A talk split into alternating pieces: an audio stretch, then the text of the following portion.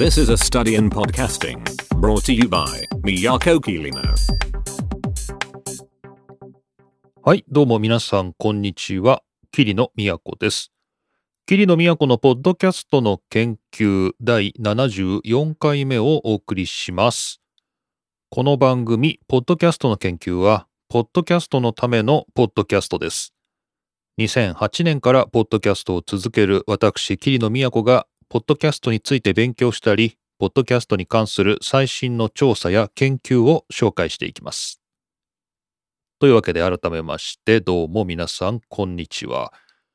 今日は2023年2月25日土曜日の収録です。いや、久しぶりの土曜日収録ということで、なんとなくペースがつかめないんですが、午前中は何してたのかな？午前中は朝外を走って、で、その後ずっと楽器を弾いてましたかね。午前中はもう本当に4時間ぐらい楽器を弾いてまして、先ほどカップ焼きそばを食べて、えー今、録音ってですね、まあそんな土曜日になってます。時間を果たして有効に使えてるのかどうか非常に怪しいところがあるんですけど、はい、えーそんな土曜日です。えーとですね、まあオープニングでということで、まあ、ここまであんまりなんか慌ただしくてちゃんと話せてなかった内容が2つありまして、え一つがこの番組宛てのメッセージがマシュマロから Google フォームに変わってますと。まあ、これですね。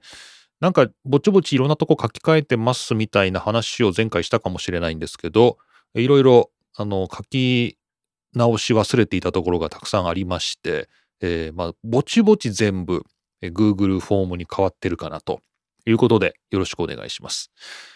マシュマロはマシュマロでまあ送っていただいても全然大丈夫なんですけど、まあぼちぼち Google フォームに変えていこうかなと、特に深い理由はないんですが、この番組的には匿名でメッセージを送っていただくというメリットがあまりリスナー側にないというか、皆さん名前をつけて送ってこられますので、じゃあまあ、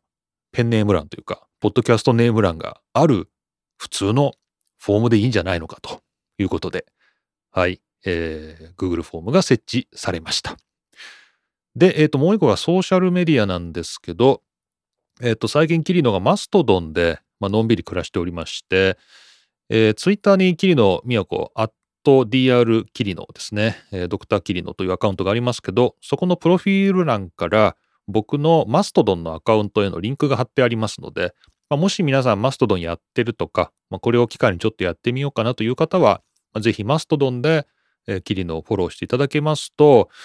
まあ、まだまだマストドン人があんまりいないというか、まあ寂しい感じでやってますので、まあ、お互いフォローでもしてですね、賑やかにやろうじゃないかと、まあ、そんな感じで、えーマストドンも使っておりますので、まあ、よりこう、キリノと距離が近いような気がするメディアということで、えーマストドンもぜひ、えー参加してみてください。まあ、ちょっとマストドンよくわからないという人ね、たくさんいると思うんですけれど、まあ、非常にツイッターに近いような使い心地ではあるんですけど、まあ、ツイッターみたいに、こう、ツイッター .com っていうね、こう、ツイッターっていうところがやってる巨大なネットワークで、その中で、こう、ID を、まあ、早い者勝ちで取るとかね、なんかそういう感じではなくて、マストドンっていうのは、まあ、複数、そういう、インスタンスというんですけど、複数そういうネットワークがあって、それぞれのネットワークがさらにつながってるっていう感じで、まあ、皆さんよく使っておられるのが、まあ、マストドン JP とかですね、マストドンジャパンとかですね、いろんなとこにあのインスタンスあると思うんですけど、まあ、それぞれで ID が取れますんで、まあ、皆さんお気に入りの ID が取れるようなインスタンスでやってもいいですし、なんか、こう、なんですかね、特化したあのインスタンスもありますので、まあ、例えば絵を描いてる人とかね、ポッドキャスターのとかそういうのないんですけど、ないね。モータースポーツファンのとかね、なんかそういうのもあってもいいのかな。まあ、これはまあね、あの、まあ、ポーテーフの三宅さんあたりにやっていただくとしてですね、まあ、そういうものは今んとこないんで、まあ、皆さん自分の居心地のいいところを見つけて、まあ、適当なところでアカウントを取って、で、えーインスタンスを超えてフォローできますので、キリノをとちょっとこう見つけてですね、まあ、フォローしていただければなと、まあ、そんな風に思っております。はい、えーそんな感じで、まあ、オープニング的には Google フォームを設置しましたという話と、あとはマストドンでま最近のんびりやってますとまいうお話でした。まあ、よかったら、まあ、Google フォームでメッセージも送っていただきまして、えーソーシャルメディアではマストドンでフォローしていただければなと思います。はい。ということで、えー間もなく3月の2月25日ですね。今日は74回目。なんかたくさんニュースが溜まってはいるんですけれども、まあ、この中から2、3、まあ、かいつまんでお話しして、まあのんびりいつも通り、音声メディア、ポッドキャストについての最新情報を考えていきたいと思います。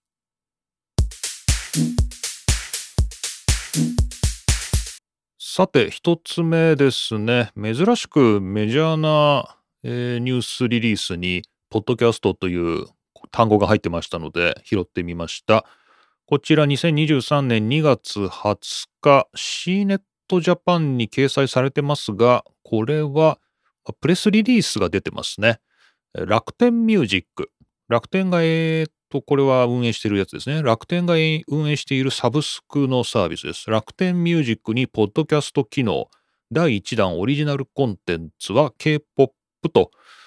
えーこういうニュースが出てまして、楽天グループが iOS、Android で、えー音楽聴き放題サービス、楽天ミュージックをやってると。これさっき見てみたら、Web のプレイヤーもベータ版で出てまして、えー iOS、Android がなくても使えるようになりつつあるみたいですが、まあ、こちらで、ポッドキャストの提供を開始したと発表があったということです。えーそのポッドキャストの内容なんですけれども、えーっとね、330番組。330番組ってこれかなり少ないですよね。えーっと、まあ、前回ちょうど73回目のポッドキャストの研究で、えー Spotify で550万のポッドキャストがあるとかですね、あの、そんなようなお話をしたと思います。まあ、いろいろサービスによって計測は違うんですけど、Apple Podcast で254万番組、えーオープンに RSS で配信されている番組だけ数えても387番組という中で、えーこの楽天ミュージックで330番組というのは、これはま一見多いようですけれども、相当絞り込まれてると考えていいでしょうね。えーニュース、社会情報、ライフスタイル、エンタメまでとですね、まあ、幅広い情報を、まあ、ポッドキャストで提供するということなんですけど、ちょっとその全容は不明ですね。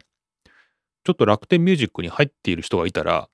調べてほしいんですけれども、まあとりあえずウェブプレイヤーで探せる範囲で、例えば自分の番組入れてみたりしたんですけど、ヒットしなかったので、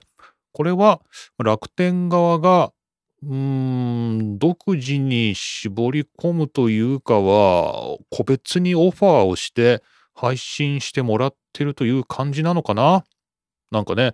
オープンな RSS で配信されてるやつを、うん、楽天がか、まあ別にいいんだよな、勝手にというか、まあ、楽天がやってもいいんだけど、まあなんかちょっと、まあ330番組しかありませんので、まあ、相当キュレーションされてると、絞り込まれているという感じだと思います。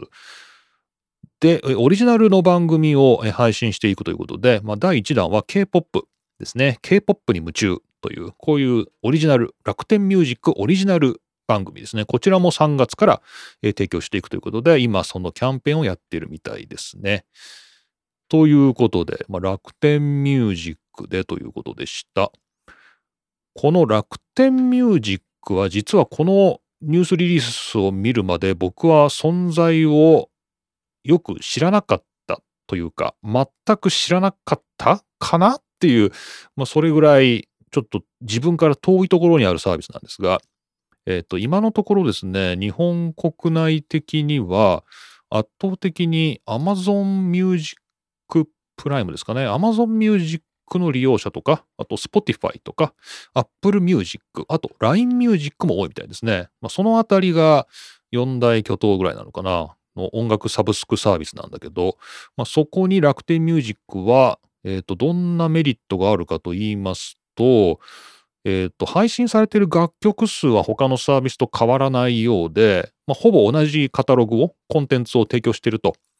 で、価格が、えっ、と、楽天のカード会員だったり、楽天モバイルですか？の会員だったりすると、まあ、結構安いと。月額780円なのかな？まあ、それぐらいだということで、楽天に身を捧げている人は、まあ、相当安いんじゃないかと。で学生プランもあるし、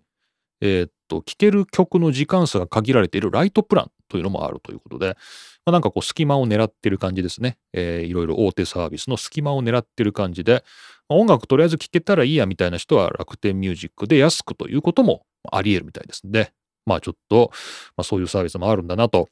で、その中でもまたポッドキャストが配信されるようになったという、まあそういうニュースでした。で、まあこれどうなんですかね。まだ今のところ、この楽天ミュージックに対して僕らが、えー、配信するっていうね、なんかそういうインターフェースは今のところないし、ポッドキャスター向けのツールというのも整備されているようではなさそうなので、まあ、本当に楽天が自分のところでやってくれるのか、まあ、それとももう大手のね、ヒットしてる番組だけに個別に声をかけて、まあ、楽天で配信していくしてもらう？みたいな、なんかそういう流れかもしれないですけどね。はい。まあ、とりあえずはこういう大手の、えー、会社がやってる音楽のサブスクサービスで、まあ、ちょっとずつこう、ポッドキャストが取り込まれているというのが、まあ、今の最新動向ということですね。ということでお伝えしました。こちらが C ネットジャパンの2023年2月20日、楽天ミュージックにポッドキャスト機能第1弾オリジナルコンテンツは K-POP というニュースお伝えしました。さて、広告の景気のいい話ですね、こちら。えー、ディジデイで2023年2月9日の記事です。ポッドキャスト広告の支出は増加も、その輝きは薄れ気味という、えー、ポッドキャスト広告の、えー、広告に対する支出ですね。広告主の支出は増加しているというですね、まあそういうニュースなんですよね。えー、まあこれ、全体的な話としては、まあ、前今、まあ、金利上昇、インフレ、まあ、あと、まあ、戦争やらですね、コロナ禍やらいろいろあって、経済の先行きが各地で不透明な中で、全体的に広告支出というのは、まあ、鈍化していると。まあ、つまり、まあ、鈍っていると。なんだけど、ポッドキャストに対する広告というのは、まあ、今のところは増加してて、えー、まだ他の領域の広告に比べると景気がいいと。なんかね、そういう話なんですよね。まあ、なんだかね、読んでるとなんか不思議な話で、まあ、この記事も若干その辺をね、なんでポッドキャストに対して広告が鈍らないんだっていうところをちょっとなんでやねんみたいな感じでちょっと書いてるんですけど、まあなんでかと言いますと、まあ、ポッドキャストが一回バーンとですね、こうコロナ禍でブームになったと。で、その時に、えー、広告にバーッとですね、集中して、特にアメリカの話ですよね、これね。まあ、アメリカで、こう、ポッドキャストにどんどん広告を入れるというような流れになって、まあ、バブルになったわけですよね、ポッドキャスト業界はね。で、まあそこから考えると、だいぶポッドキャストの方は落ち着いてて、業界的には落ち着いてて、もうあの時のブームみたいな輝きはないと。まあこの辺がね、タイトルで輝きが薄れ気味というふうに書いてあるところなんですけど、まあ、ポッドキャスト的にはそんなにね、ポッドキャスト側っていうんですかね、ポッドキャスト側としては、そんなに別に今、ギラギラ輝いてるメディアではないな、みたいな、ちょっと落ち着いてきたな、みたいな感覚がある一方で、広告を出してくる側の方は、まだたくさん出してくると。なんでやねんみたいな。なんかそんなような、感じになっているそうです。で、一応この記事の中でいろいろ書いてはあるんですけど、この広告のスタイルが変わってきていることも大きいんじゃないかという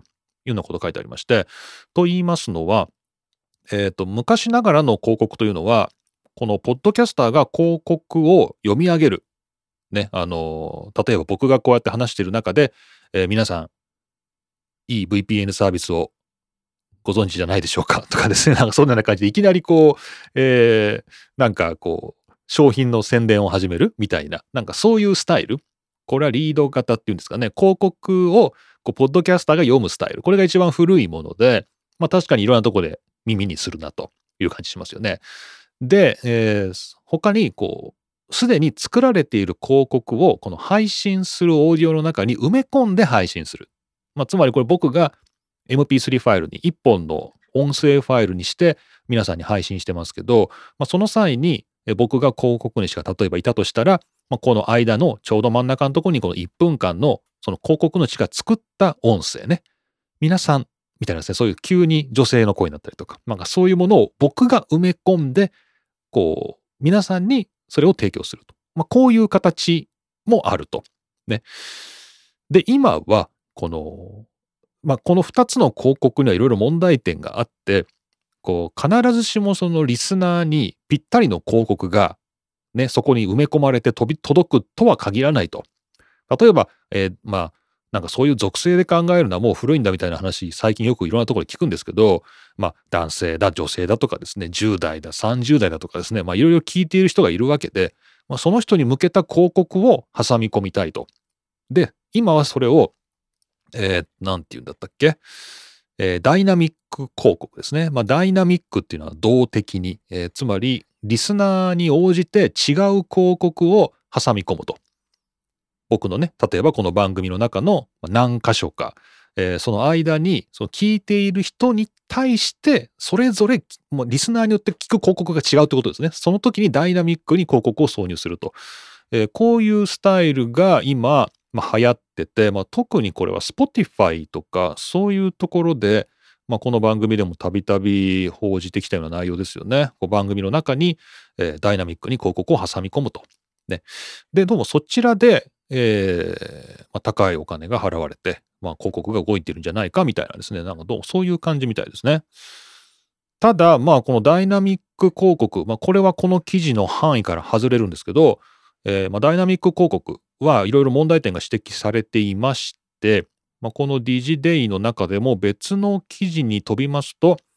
えー、2022年の3月28日の記事ですけど、えー、ポッドキャストのダイナミック広告挿入ありかなしか、懸念を訴えるエージェンシーたちという記事もありまして、この番組のね、ポッドキャスター側がコントロールできないんですよね。その広告の内容とか分量っていうのをコントロールしきれない。ね、例えば僕が番組を、まあ、例えばじゃあ3つのパートに分けて、まあ、配信して、で、その3つのパートの間のところに、まあ、2つ広告が入りますよ、みたいな。で、じゃあ、例えば10分、10分、10分で全部で30分の番組を僕が作って配信してるんだけど、例えばその10分と10分の間のところに、まあ、皆さん何分、何秒ぐらいの広告なら挟まってもいいですかいうことなんですよね。で、これが僕が自分でコントロールできるんだったら、まあ30秒だろうなとか、まあ1分かなとか、まあそういうふうに調整して、まあ、なるべく邪魔にならないようにね、みたいな感じで、広告を挟みたいなと思いますけど、ダイナミック広告的には、まあ、広告主がそこに、まあ、アルゴリズムでね、リスナーに対してこんな広告をドーンと挟むぞっていうとこで、例えば10分と10分のパートの間に、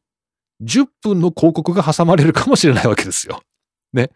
だからたまにそういうラジオ番組、ラジオ聞いてそういう時ありますけどね、長いな、この広告みたいな。こう10分と10分の間に10分の広告挟むかもしれないと。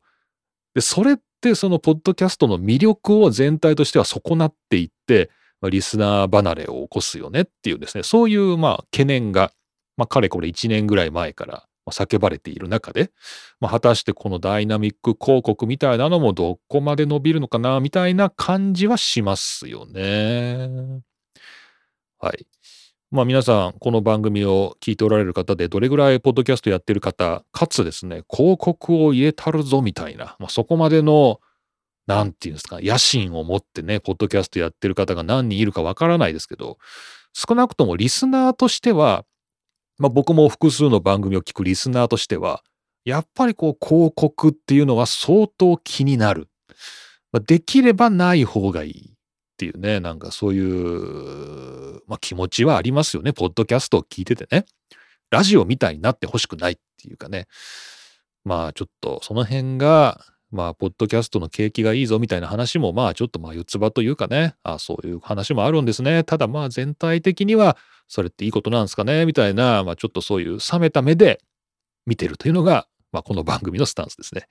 とはいえ、まあ、皆さんいろいろ、こういう感じ、広告、ね、業界全体の景気には興味があると思いますので、えー、一つニュース紹介しました。こちら、理事デイの2023年2月9日、ポッドキャスト広告の支出は増加も、その輝きは薄れ気味というニュースについて考えてみました。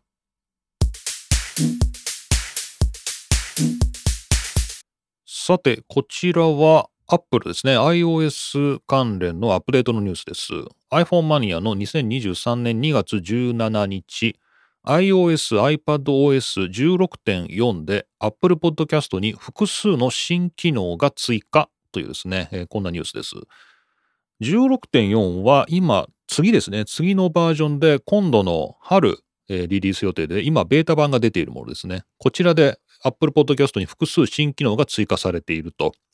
えっ、と、ライブラリーにチャンネルというメニューができて、チャンネルっていうのは複数の番組を、えー、僕ら、ポッドキャスターとかが、一つに束ねておいて、リスナーが簡単に見つけることができるようにしておけるもの。これ今もなかったっけ？チャンネルって。ポッドキャストの配信のコントロールパネルで、なんかチャンネルっぽいのなんかあったような気がするんだけど、それとは別なのかな？えー、チャンネル、例えば僕が配信している2つの番組とかですね、3つの番組を、例えば、霧のチャンネルみたいな、ブランド化するというか、まあ、そういうチャンネルがあって、まあ、そこで行くと、まあ、僕の番組全部聞けますよというか、見つけられますよとか、どうもそういうものですよね。まあ、あとは放送局がやってるもの、テレビ朝日のやってるポッドキャストとかそういうのをまとめとけるとか、なんかそういうチャンネルを作ることができるという、なんかそういうものですよね。で、あとは次はこちらって言って、一つの番組を聞き終わった時に、次はこちらセクションで、えー、まあリスナーのライブラリーにあるエピソードだけじゃなくて、えフォローしてなくても、えこの番組が、えー、再生したことありますよっていうようなものを聞いてみたらどうですかとか、なんかそういうリコメンドをするようになると、えー、次はこちらってやつですね。これいいかもしれないですね。なんかね、なんか次の、なんか僕アップルのポッドキャストのアプリで聞いてますけど、なんか次に再生されるエピソードがかなり読めなくないですか？なんか、次何が再生されるんだろうみたいな。一応未読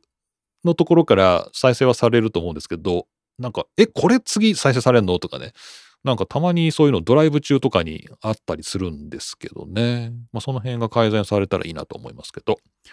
あとはまあ未再生エピソードの数が確認可能になるとか、まあそういうちっちゃな、えー、とマイナーなチェンジもあるみたいですけど、まあこれが16.4で実装されるということです。いや、しかしね、まあこれアップルのニュースを紹介しといてなんなんですけど、皆さんはポッドキャストは何で聞いてるんですかね？この番組はかなりポッドキャスト、アップルのポッドキャストで聞いている方が多いみたいなんですけど、まあ、やっぱ全体的には Spotify が非常に、まあ、勢いがあるみたいだし、えー、Apple だけじゃなくて、まあ、Amazon とか、なんかそういうとこでも聞いてるよとかね、なんかそういう人もいるだろうなと思うんだけど、まあ、全体的には Apple と Spotify が二大巨頭なんですかね。で、最近思ってんのが、YouTube に出すべきかどうかっていうのを、いや、すっごい、もまあ、かれこれ2年ぐらい迷ってるんですけど 皆さん、どうですかね ?YouTube で聞きます？まあ、例えば、この番組短いですよ。30分。まあ、長いか、YouTube 的には長いですけど、まあ、30分とか、F1 の番組だったら1時間とか、これをそのまままあ、サムネイルだけつけて YouTube に置いとく。今のところ日本の YouTube では、ポッドキャスト機能が正式にまだ入ってないので、動画として置いとくしかないんですけど、まあ、果たして置いといて、どれぐらいに、こう、まあ、お互いメリットがあるのかなっていうのが読めないんですけどね。どうなんでしょう？僕の付き合いのあるポート F の三宅さんなんかは自分のとこのポッドキャストを YouTube にも丁寧に全部出してて、まあ、そこそこ何百回ぐらい再生されてるんで、ああ、YouTube で聞いてる人もいるんだな、みたいな感じなんですけど、まあ、YouTube にも出すべきなのかね。どうなんですかね。だからだここで相談するのは多分筋違いなんですよね。これ聞いてる人はもうポッドキャスト聞いてるんで、もう僕の番組とかがリーチしてる人たちですから、逆にこのポッドキャストで、ポッドキャストを聞かないぞっていう人が YouTube でどれぐらいそういう長い音声コンテンツを聞いてくれるんだろうっていうね、そっちを開拓すべきなのかっていう、その辺がもう2年ぐらいね、なんか迷って、迷ったままやってないんですけどね。やってみてもいいかななんかさ、近言われるんでね、大学のポッドキャストで言われるんですよね。やっぱ学生が YouTube に出しましょう、YouTube に出しましょうっていうことをすごい言うんですけど、いる ?YouTube みたいな。ちょっとね、本当にこう、ポッドキャスターとしては、この、まあ、動画まあ、メディアのはずなんですけどね、YouTube ね。でもそこにポッドキャストを出すべきかどうか、結構迷ってますね。で、まあ、最近は YouTube、アメリカではね、ポッドキャスト機能が、まあ、統合されてみたいな話ありますので、まあ、YouTube ミュージックとかで聞くってことかな、ポッドキャストもね。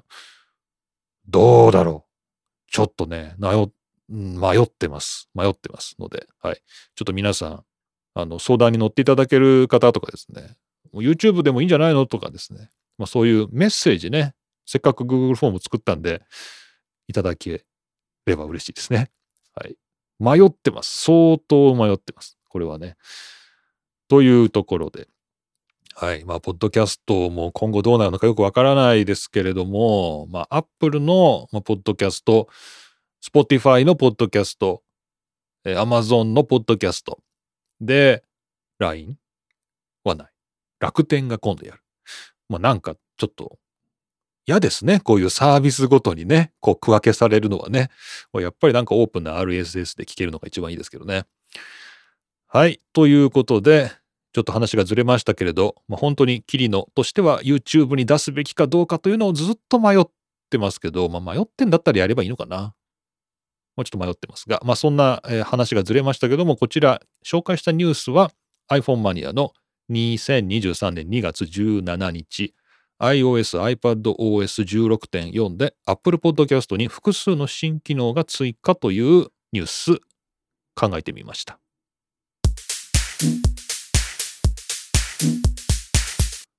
はい。というわけで、ほとほと疲れました。霧の都のポッドキャストの研究第74回目お送りしました。これ、あの、ちょっとツイッターで DM いただいてます。えー、これがですね、何回目のやつだ ?72 回目で、えっ、ー、と、有料のプラグインの iZotope の RX10 ですね。というプラグインで部屋鳴りを消せるかっていうですね、そういう実験をやってみたと。これ72回目のポッドキャストの研究でご紹介したんですけど、その際、えー、実験台として使った音声が、